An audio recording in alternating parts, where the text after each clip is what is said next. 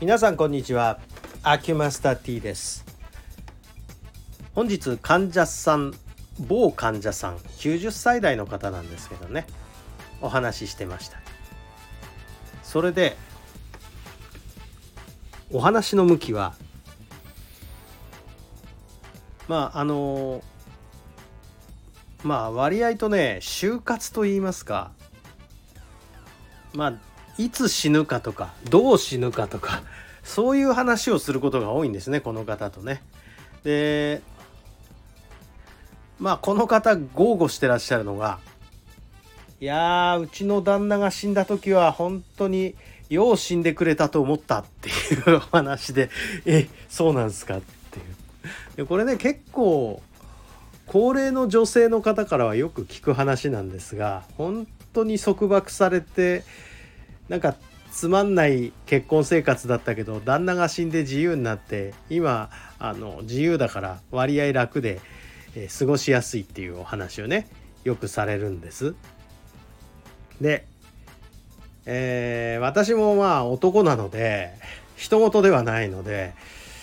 いやもしかして自分もそういう疎まれていくのかな嫌ですねみたいな話をしてたら、まあ、今は私が必要としてるから大丈夫ですよって言われましたけどね。あのやはり惜しまれていくにはどうしたらいいんでしょうね。ってやっぱり思うじゃないですか。それでその方に、うん、どうしたら惜しまれていけるんでしょうかって言ったらあそれはね今死ぬことですとかって言われていやいや今死んだら惜しいでしょうね確かにねえーまあ、私の手でその方は施術されてるわけですから私がいなくなるととても悲しいということでやはり必要とされているということが一つの条件なんでしょうかね。でも早く早く行くのが惜しまれていく一番の秘訣だっていうのはこれまたあまあ確かにそうだねっていうね役に立たなくなったらもうあの野郎本当にまだくたばんねえのかって言われてね生きる感じになるのかもしれませんからまあほどほどということともう一つは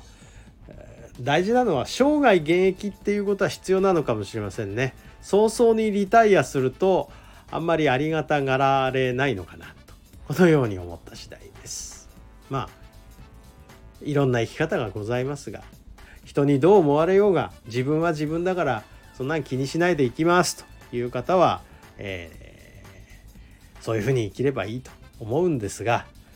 私人目を気にしちゃってまあ本当は気にしてないふりをしてるんですけどやはり気になるもんでございまして疎まれるのは嫌だなと少なくともみたいな気持ちで今日収録した感じです。はい、どうもお付き合いありがとうございました。失礼いたします。